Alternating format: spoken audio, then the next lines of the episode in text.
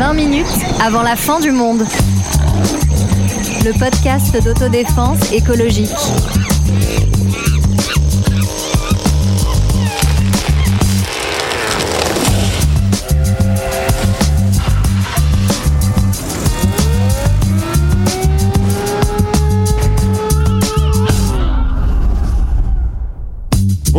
Bonjour, bonjour. Fini les magazines, le frisson chez le marchand de journaux ou le trafic de VHS. Vous cherchez du porno? Il est là. Si, si, vous le savez, au fond de votre poche, posé sur la table, au bureau aussi, dans le métro. Votre voisin vient d'en regarder, votre copine s'apprête à le faire. Depuis les années 2000, les plateformes de streaming ont bouleversé le porno.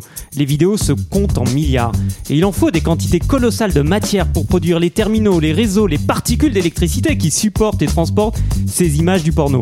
Les pornos, plutôt. Tant il ne s'agit pas d'un seul type de contenu, d'une seule et même expérience qui serait coincée entre la lecture moralisatrice des sales images à cacher à tout prix, ou celle qui vanterait la jouissance sans conséquences. Car des conséquences, il y en a. Écologiques, sociales, économiques, juridiques et financières aussi. Car si le porno peut être une échappée, pour d'autres c'est un travail, en tout cas il n'est pas d'un bloc.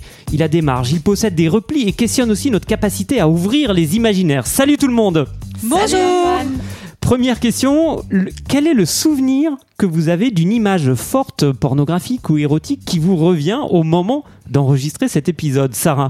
Alors, euh, écoute-moi Antoine, ça me replonge dans mes traumatismes d'enfance. Oh non. Où- où- Traumatisme. Où un jour, euh, je, je me suis levée pendant la nuit parce que j'avais peur. J'étais assez petite, je sais pas quel âge j'avais, 5-6 ans. Et mes parents étaient devant la télé, et donc j'ai ouvert la porte tout doucement. Et ils étaient dans mes... comme ça, je dirais que c'était un film d'Almodovar, mais en fait, j'en sais rien. Si ça Ouais. se trouve, c'était un gros porno. non, mais je ne pense pas. Ouais. euh, et il y avait une femme nue, euh, voilà, à l'écran, en pleine image, gros plan, etc. Et genre, j'étais restée à la fois un peu fascinée et effrayée. Et je comprenais pas vraiment ce que ce que regardaient mes parents. Voilà. Fascination et effroi, c'est c'est ce Ouais. qu'il y a au menu aujourd'hui de toute façon. Et toi Sonia? Alors moi, c'était des images imaginaires euh, dans les livres euh, que je lisais quand j'étais euh, jeune adolescente, des biographies romancées historiques de Max Ouais. Gallo, genre Napoléon ou de Christian Jacques Ramsès. Ah oui. Et j'avoue que il y avait tout un tas de scènes érotiques qui, euh, voilà, que je trouvais assez affriolantes. Et je garantis pas qu'on reparle de Cléopâtre dans l'épisode, mais on est ouvert à toute proposition. Ramsès. Et, et toi Zineb Et moi, c'est un peu pareil que Sarah, mais pas exactement. C'est chez les parents d'une copine où euh, j'ai découvert euh, avec une amie en regardant dans leur bibliothèque. On est tombé sur une BD et en ouvrant la BD, qu'est-ce qu'on a vu? Des images fortement érotiques. C'était Mmh. donc une BD pornographique. et donc, on a un peu regardé ça, halluciné. Et puis, très rapidement, on a été un peu effrayé par ce qu'on avait trouvé. Donc, on l'a vite refermé, vite remis à sa place. Mais peut-être qu'on a retourné les voir quelques jours plus tard. Eh oui. C'est marrant, ça me rappelle plein de souvenirs de BD, même Ouais. pas érotiques, mais dans la BD, souvent, il y a des scènes un, un peu assez olé forte. Je olé. suis d'accord. Et ça me rappelle plein de choses, là, maintenant. Toi, On en Antoine. tard. Ouais, alors il y, en en aurait plein des, des images, mais euh, ben, là je repense un peu à celle de, de Titanic euh, quand euh, Kate, Kate et Jack font l'amour dans la voiture et ce qui m'avait Même je- pas le moment du dessin. Voilà, il y a le moment du dessin qui est assez érotique quand même, et euh, au Oui, moment dans la voiture, voilà, la buée sur les sur les vitres, et j'avais trouvé ça assez incroyable. C'était pas mes premières images érotiques, mais quand même cette chaleur des corps qui vient, euh, voilà, nimber euh, de de buée la voiture et la main euh, de Kate. j'avais trouvé ça assez incroyable. On s'y croit. Ah, oui. Ah, là, quand tu nous en parles, Antoine. Ah ben voilà, c'est mon talent de conteur. Alors le C'est porno, c'est euh, c'est il y a une facture euh, un peu salée de tout ça, euh, notamment en ce qui concerne, euh, j'en parlais, l'explosion de l'usage du streaming. Le streaming, ça veut dire voilà simplement voir les vidéos en ligne sans euh, les télécharger. Et ben, surtout, ce qui est intéressant, c'est que tout ça, euh, ça, ça a explosé, euh, voilà, euh, à partir plutôt des années 2000. Ouais. Euh, parce qu'avant ça, c'est vrai que, bah, en tout cas, moi, dans ma tête, bon, à l'époque, j'étais très jeune, mais pour moi, le porno, l'érotisme, c'était euh, le magazine Entrevue, par exemple, que Ouais, je voyais dans le tabac. Ouais, tu sais, sûr. je me disais, qu'est-ce que c'est que ça? J'ai un peu envie de voir ce qu'il y a dedans, etc. Ou euh, Playboy, et ce qui est très intéressant, Ou Playboy. les cassettes vidéo. ou les cassettes vidéo, tout à fait, ou Minitel et téléphone rose. Bien sûr. Mais euh, Playboy, donc ça a été créé en 53, et en fait, euh, le printemps 2020, ça a été le dernier euh, numéro papier avec un passage au tout Internet qui a été accéléré avec la crise du Covid. Donc c'est assez symbolique, je trouve, de l'évolution de cette industrie. Mmh, qui Euh, passait voilà. donc du papier euh, à la vidéo, à l'internet. Et- Exactement. Et, en passant par l'internet, donc il y a un certain nombre maintenant de plateformes pornographiques qui euh, concentrent des vidéos. Et là, les chiffres sont euh, sont complètement dingues. Bah, Il paraît que à peu près 12% des sites euh, internet, donc Ouais. tous les sites sur internet, Ouais. 12% sont des sites pornographiques. Donc c'est quand même pas mal quand on pense à la diversité de thèmes que peuvent aborder des, des- Ouais. des sites internet. Ouais. Et, et 2% donc du total de la borne passante entière, quoi. C'est Ouais. fou. Enfin, 2% de ce que les gens regardent sur Internet, c'est du porno. Et ce qui est hallucinant, et c'est ce chiffre qui m'a aussi beaucoup frappé, c'est Ouais. qu'entre 2009 et 2015, on aurait visionné plus de 1,2 million d'années de vidéos pornographiques. Ah bah ça c'est plus long que, que 20 minutes avant, avant la fin du monde. En termes de contenu, on n'en est pas tout à fait là. Et, et ce qu'il faut dire, ce qu'il faut rappeler, on l'a dit sur notre épisode Ouais. dans le numérique, c'est que en fait, bah, Oui, cette bande passante, sûr. cet internet, Parce que pourquoi on s'en inquiète, Sarah, Bah de cette bande passante? Elle passe après tout. Eh bah oui. Eh oh, oh. Eh oh, Et puis c'est pas matériel, C'est virtuel. C'est ça, on nous raconte le virtuel. Alors Sarah, pourquoi? Et ben oui, même euh, regarder du porno a donc euh, des effets euh, sur la planète parce que euh, ce n'est pas que virtuel, mais on le rappelle, c'est des data centers, c'est des fils, c'est de l'électrique, euh, c'est de l'énergie utilisée. Euh, 4% des gaz à effet de serre euh, dans le monde viennent du Ouais. numérique et une grosse partie viennent en fait du porno et ça. Donc Il ça faut ne quand vous même donne, le rappeler. Ça ne vous donne pas chaud qu'à vous, mais aussi à la planète. Effectivement, la température monte pour Voilà. tout le monde en fait. euh, et voilà. Et pour euh, certaines choses, en l'occurrence la planète, c'est une beaucoup euh, moins bonne nouvelle que si c'est simplement vous dans la salle de bain ou euh, sous la couette. Et il semblerait quand même qu'aussi cette massification, en tout cas ce passage du porno euh, sur Internet, ça entraîne aussi une consommation plus accrue du porno parce qu'avant, fallait quand même le vouloir pour consommer Mmh, du vrai. porno. Il fallait surmonter la honte d'arriver chez le libraire pour demander euh, son porno. fallait s'enfermer pour voir le petit film sur Canal, je sais plus quel soir c'était, ce qui voit que je- j'en ai beaucoup vu. Mais euh, aujourd'hui, voilà, c'est à disposition, comme tu disais Antoine en introduction, et du coup, la consommation est encore plus forte, et donc Ouais. l'impact sur la planète encore plus fort aussi. Et c'est tellement à disposition, c'est qu'en fait maintenant euh, tu peux voir du porno sans le vouloir, ce qui me rappelle un autre souvenir d'enfance, comme quoi il y a beaucoup de souvenirs qui remontent. Mais c'est très bien. C'est une thérapie, Sarah, Sarah. cet épisode. Moi, avec ma grand-mère, Ouais. voulant lui montrer un truc sur euh, internet Ah et ayant un pop-up porno mais de, de l'enfer qui Ah oui. apparaît. Ah, j'ai déjà vu ça en bibliothèque aussi, où tout à coup quelqu'un se fait pirater son ordinateur et t'as plein de pop-up partout qui apparaissent euh, L'enfer. en plein Beaubourg. Et mamie, mais qu'est-ce que c'est que ça? Non, Ouais. c'est pas ce que je voulais te montrer. Non, mais il y a, il y, a, il y a toutes ces histoires. Il y a le collègue euh, qui euh, lance une Ah bah présentation et que voilà, il a, il a pas fermé son voilà, le, le bon onglet. euh, Voilà, c'est Un partage d'écran sur Zoom. un mauvais partage d'écran. Enfin, voilà, effectivement, à partir du moment où tout ça se fait depuis des outils téléphone ou ordinateur qui servent déjà à plein d'autres trucs Oui, que le porno, effectivement, ça multiplie les risques. Mais ces risques euh, et ces conséquences euh, négatives, elles peuvent être aussi multipliées pour euh, bah, ceux qui sont simplement celles et ceux qui sont à l'origine du porno, euh, les acteurs et les actrices. Sans acteurs et actrices, euh, il n'y a pas de film, Sonia. Oui, parce que donc à l'époque euh, ancestrale des cassettes vidéo, eh bien les gens allaient chercher leur petite cassette vidéo. Il y avait le nom de l'auteur, du réalisateur, des vrai. acteurs sur la jaquette. Et On est des aujourd'hui, dinosaures, les gars. Épisode spécial boomer, hein, d'ailleurs, Voilà, pour les jeunes qui nous écoutent. Et donc aujourd'hui, bah, c'est des petits extraits de vidéos euh, découpés, euh, redécoupés, recopiés, où le nom de l'actrice disparaît, euh, le nom du réalisateur aussi bien souvent. On n'a plus de droits, enfin presque plus de droits d'auteur respectés, pas de nom au générique, etc. Donc les conditions, tout ça engendre des conditions aussi bien moins bonnes pour euh, tous ceux qui sont à l'origine de la création euh, de ce contenu-là. Je vous conseille d'écouter le podcast, enfin une interview d'Ovidie par Lorraine Bastide où elle raconte justement donc Ovidie, c'était euh, c'est une réalisatrice, journaliste et écrivaine qui a été aussi actrice porno euh, Ouais. il y a quelques temps et qui réalise maintenant des films porno ou en tout cas qui en a réalisé. Et euh, elle raconte dans son interview effectivement que le passage, enfin elle, elle a vécu justement ce passage euh, de du VHS à l'internet et elle disait qu'effectivement les conditions de travail étaient beaucoup moins bonnes, que les conditions de travail vraiment subérisées quelque part aussi dans le porno, que les tarifs baissaient, que les femmes étaient de plus en plus aussi euh, mises à contribution, qu'elles devaient tourner de plus en plus finalement par rapport à des époques où on avait des grandes icônes justement comme Ovidie ou Clara Morgan et que euh, vraiment les conditions pour les acteurs et les actrices étaient de plus en plus euh, précaires.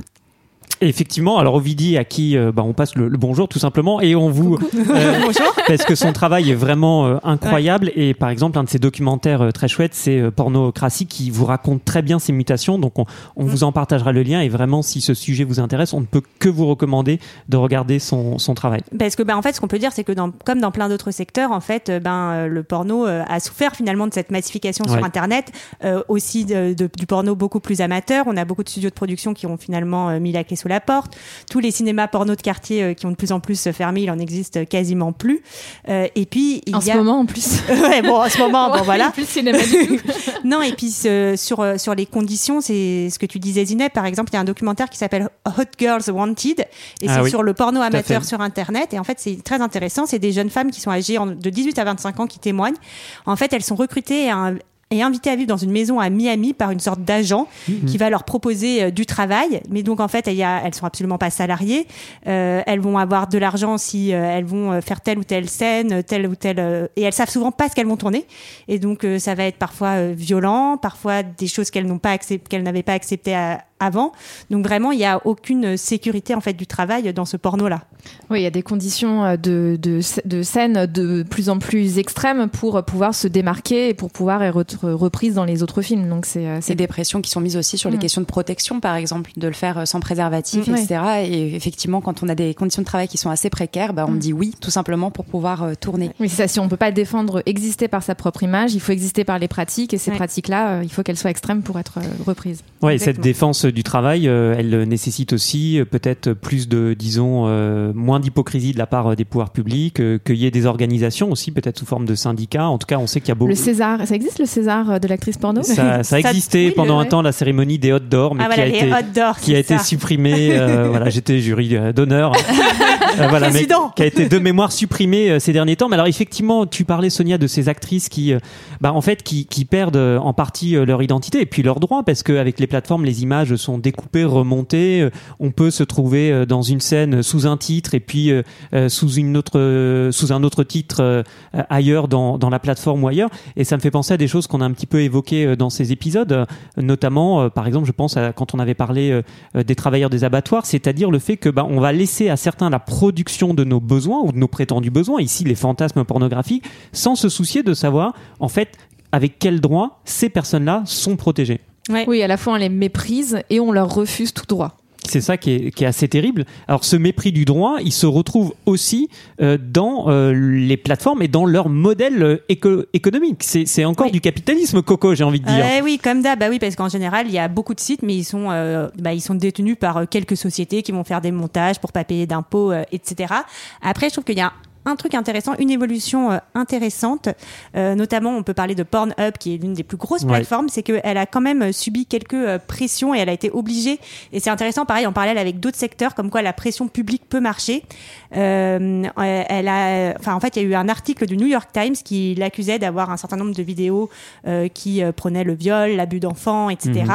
Et euh, Mastercard et Visa, en fait, ont abandonné la plateforme. On dit vous ne pourrez plus payer avec votre Visa ou avec votre Mastercard sur Pornhub. Et donc Pornhub a quand même supprimé plus de 50% de son catalogue suite à ces pressions-là. Donc voilà, Donc, il y avait de temps en temps- 50% de son catalogue qui était euh, de, de l'abus d'enfants et des Non, violences. alors en fait, qui était pas dont les dont celui qui avait mis sur la plateforme n'était pas vérifié. Ah, C'est ça, exactement. Donc ça montre bien que ouais, il y a une forme d'action collective euh, qui est possible, qui Possible. peut produire des effets. Exactement. Et pour quand même noter peut-être un effet ou un, un petit horizon positif à cette massification, euh, quand euh, la production de porno était aux mains de sociétés de diffusion, il y avait quand même moins de liberté en fait pour pouvoir Mhm. euh, créer des types de, porno qui sont un peu différents. Donc c'était euh, vraiment du porno produit par des hommes pour des hommes avec des réalisateurs hommes. Et euh, ce que Ovidie disait aussi dans cette interview, c'est que euh, bah, le fait qu'on soit passé à Internet, il y avait moins de contraintes et moins de concessions à faire pour les diffuseurs. C'était un peu ouvert à tous sur le grande grande aventure de l'internet qui était au début. Et du coup, ça a permis aussi à d'autres formes de fantasmes et à d'autres formes de scénarios d'émerger. Et c'est- très juste, je trouve. Et en même temps, on a l'impression, c'est Mathieu Trashman, donc un sociologue qui en parle dans un livre qui est absolument formidable, qui s'appelle Le travail pornographique, enquête sur la production de fantasmes, paru à la découverte. Il raconte qu'en fait, le, le rôle du porno a, beaucoup changé euh, ces dernières décennies. Et que dans les années euh, 70, euh, quand on regarde un petit peu les, titres euh, des films qui étaient euh, à l'époque euh, diffusés euh, dans les salles, euh, il y avait une fonction de critique euh, sociale et politique, une façon de un peu de déshabiller dans les deux sens euh, cette fois euh, la bourgeoisie ou un certain nombre de choses. Donc le porno aussi en se massifiant a un petit peu perdu cette capacité de critique politique Mm. en même temps qu'il recrée euh, un certain nombre de marges et dans cet euh, affaiblissement là il y a la promulgation de, bah, de, de complet stéréotype, Ouais. euh, notamment un livre que Sarah, je crois, tu m'as parlé avant Ah, l'émission que tu adores. Mon préféré. Voilà, Fifty Shades of Grey. Ah, j'adore, Ah, extraordinaire. Non, mais qui, qui reprend des, des, des caricatures euh, absolument scandaleuses de la femme euh, soumise et de l'homme dominant. Enfin, tout est à, assez à, à- à vomir. Euh, mais euh, peut-être que je, je me permets pour une fois, Antoine, de lancer l'extrait. Avec Il y a- plaisir. Il n'y a pas que dans Fifty Shades of Grey que ça existe, ça existe aussi euh, également euh, en France. En France, on n'a pas de pétrole, mais chez nous aussi, on écrit du mommy porn. L'autrice Camille Emmanuel a révélé avoir écrit sous pseudo une douzaine de romans en l'espace de seulement quelques mois pour pouvoir payer son loyer. Et pour elle, c'est clair, C'est à peu près aussi réac que si Zemmour se mettait à écrire du porno. si on lit avec attention, on se rend compte que le cahier des charges du mommy porn est à mille lieues de la modernité. En costume de soubrette Vous êtes sérieux là? L'héroïne est âgée d'environ 20 ans, est blanche, mince, et évidemment, son plaisir ne peut être procuré que par un pygmalion. C'est sûr, hein, sur le coup c'est moins prise de tête de se laisser faire. Mais attention parce que ça peut donner des crises de la quarantaine gratinées. Le héros est un self-made man, blanc, musclé, friqué, Rolex au poignet. Pas de prolo ni d'intello, seuls les riches ont le droit de baiser. Personnellement, j'ai du mal à m'exciter là-dessus. Mais bon, si c'est votre tasse de thé, je ne vais pas vous interdire d'en lire. Ouais, voilà, et puis après vous enchaînez avec tout Twilight, sauf le 2 où il se passe rien. Non, je rigole, en fait il se passe jamais rien. Mais franchement, depuis MeToo, on était censé avoir rebattu les cartes des rapports hommes-femmes. Alors si on pouvait enfin parvenir à s'affranchir du vieux monde jusque dans notre culotte, serait pas mal. Ce serait pas mal en effet, et pour anticiper sur ce programme, c'est une série euh, d'Ovidi euh, que vous retrouverez sur euh, Arte et qui, qui décrypte en plusieurs épisodes très courts des stéréotypes qui se retrouvent dans le porno et on peut voilà complètement essayer d'un peu d'en déplier, d'en déplier certains. Mais ce qui est intéressant là dans cet extrait qu'on entend avec ce fameux euh, mommy porn, c'est que le porno c'est censé justement pas être quelque chose que la momie pratique euh, ou consomme. Et là, quand elle le fait, finalement, c'est un porno qui va être complètement récupéré euh, par les stéréotypes dominants. Donc la très jolie jeune femme, l'homme bien euh, au porte-monnaie bien fourni et probablement au caleçon tout aussi fourni pour pour pénétrer cette jeune demoiselle. parce Doucement, que Sonia. évidemment, parce qu'évidemment, il n'y a que dans la pénétration Ben qu'elle voilà, du plaisir sûr. Eh et ouais. quelques coups sur les fesses au passage euh, ira très, iront très bien euh, dans tout ce magnifique schéma euh, dominant qui écrase Est-ce que cette tu veux dire que maman c'est un peu stéréotypé, Sonia, les, schémas et les scénarios du porno? Mais c'est vrai que c'est un, le porno mainstream, c'est quand même quelque chose qui est assez hallucinant. Enfin, c'est vraiment euh, le, le paroxysme finalement de euh, des schémas de domination qu'on peut trouver dans la société. Et parfois, je trouve qu'il y a un peu une hypocrisie parce qu'on dit oh là là le porno, mais qu'est-ce que c'est macho et qu'est-ce que c'est machin? Mais en fait, finalement, est-ce que c'est pas non plus le reflet euh, de la ouais. violence qu'il y a euh, au sein de notre société Et euh, la société se nourrit du porno, mais le porno se nourrit aussi de la société.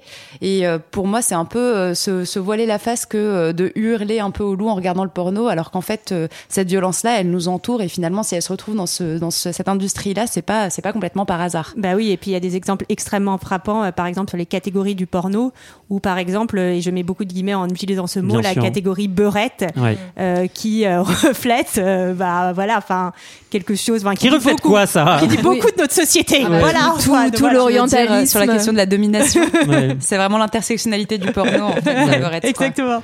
Euh, Effectivement, les stéréotypes euh, raciaux issus de la colonisation, Sonia, tu le disais à l'instant, euh, sur les clichés autour de la figure de la femme orientale. Exactement. forcément, et puis euh, tous les fétichismes sexuels qu'on va retrouver. Alors c'est la beurette en l'occurrence, mais euh, la femme noire, la femme asiatique, qui est de toute façon toutes ces femmes euh, issues euh, de, de, de ces origines-là sont censées être plus sexualisées euh, que euh, la femme européenne, euh, et donc euh, susciter ces stéréotypes qui sont absolument euh, répugnants en réalité. Et puis, euh, au-delà de ces stéréotypes qu'on retrouve euh, dans les films, on retrouve aussi des, iné- des inégalités euh, dans le travail. Euh, quand on est acteur ou actrice porno, souvent, ça va être peut-être plus facile pour les filles euh, qui de, de débuter, elles vont tourner vite, etc. Mais par contre, euh, les hommes vont souvent s'inscrire dans la durée parce qu'ils ont moins cette injonction euh, du corps frais, de la jeunesse, etc. Même si je vous affirme qu'il y a des catégories MILF euh, assez intéressantes euh, sur certains sites. il paraît que ça a beaucoup de succès. J'ai regardé un peu des statistiques, je les ai plus en tête juste avant de venir, mais le- la catégorie MILF est clairement euh, Euh, assez haute. ouais, assez haute, mais quasiment dans tous les pays du monde. Donc posons-nous des questions, Posons-nous des questions. interrogeons-nous sur ça. Et Alors, alors que par ailleurs, le, ce qui est intéressant là-dedans, c'est que le corps donc de la femme un peu plus âgée attire visiblement, alors que quand elle apparaît euh, dans d'autres domaines que le porno, par exemple, euh, le, le- cette actrice qui apparaît dans les Césars euh, dénudée, euh, qui montre son corps, donc cette femme de 57 ans mince, euh, assez un beau corps quoi. Et en fait, tout le monde va va va, va lui cracher dessus en Ouais. disant que c'est un scandale que cette femme se montre, alors que euh, Très très vrai. alors, alors que c'est juste une belle femme. C'est complètement vrai. Et peut-être euh, dire euh, pour pour finir un peu là-dessus que euh, il faut faire aussi attention que de euh, pas présenter euh, le travail pornographique, mais on l'a un peu dit comme un monde euh, univoque, uniforme. Euh, il y a des logiques de marché. euh, il y a euh, pour certains aussi l'acquisition de zones de pouvoir. Tu le aussi tout à l'heure, Zineb. Euh, avec euh, Internet, il y a des nouveaux espaces qui peuvent se créer pour euh, proposer du porno différent. Donc c'est un monde aussi très très hétérogène à, ne pas présenter comme comme un seul. Il y a ce capitalisme fantasmatique dont parle Mathieu Trashman que je citais tout à l'heure. Effectivement, la capacité, malgré ce déluge d'images en tout genre, malgré les drames aussi, parce qu'il y a pas mal d'actrices aux États-Unis qui euh, se suicident. C'est euh, c'est assez euh, toujours assez assez choquant. Et en même temps, euh, on peut aussi essayer de penser le, le porno au-delà de ces de ces stéréotypes, de ces clichés, euh, Mm. comme vous le racontiez, et puis d'ouvrir un petit peu l'imaginaire. Alors, euh, ouvrir l'imaginaire avec déjà une question de comment on fait quand on est confronté peut-être pour la première fois de sa vie euh, à ces images et à ces, à ces clichés. Ah, moi, je te l'ai déjà dit, Antoine, je suis pour qu'on réinstaure les cours de masturbation euh, qu'on avait. Eh sur ben voilà. Alors attention, déjà, ceux c'est qui existaient déjà, tout Donc, ça juste- est juste parfaitement faux. hein, Juste après le cours d'islamo-gauchisme, évidemment. Exactement.